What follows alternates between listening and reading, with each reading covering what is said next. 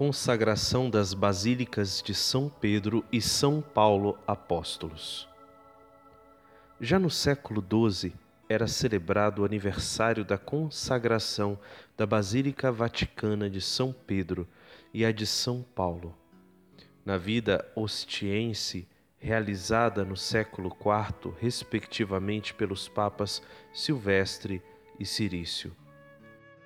Mais recentemente, a festa foi estendida a todo o rito romano, à semelhança do aniversário da Basílica de Santa Maria Maior, em 5 de agosto, em que se celebra a maternidade da Virgem Mãe de Deus.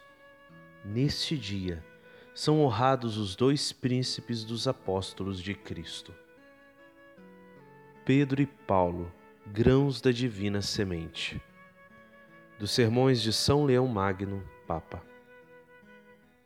Preciosa aos olhos do Senhor a morte de seus santos, e gênero algum de crueldade pode destruir a religião fundada no mistério da cruz de Cristo. A Igreja não diminui pelas perseguições, ao contrário, cresce. O campo do Senhor reveste-se de messes sempre mais ricas, porque os grãos que caem um a um nascem multiplicados.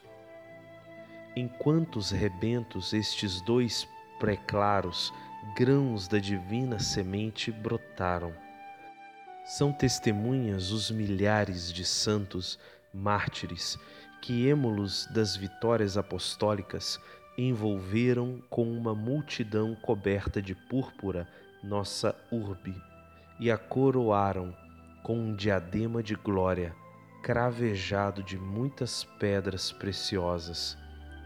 Universalmente, temos de alegrar-nos, diletíssimos, com a comemoração de todos os santos por esta proteção preparada por Deus para exemplo e confirmação na fé.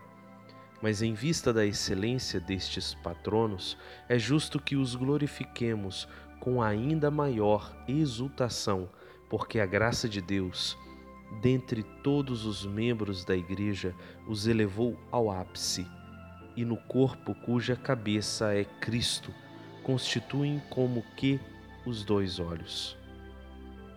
Sobre seus méritos e virtudes, acima de toda expressão, não devemos pensar serem em algo diferentes, terem algo de peculiar, porque a eleição tornou-os pares, o trabalho semelhantes e o fim da vida iguais.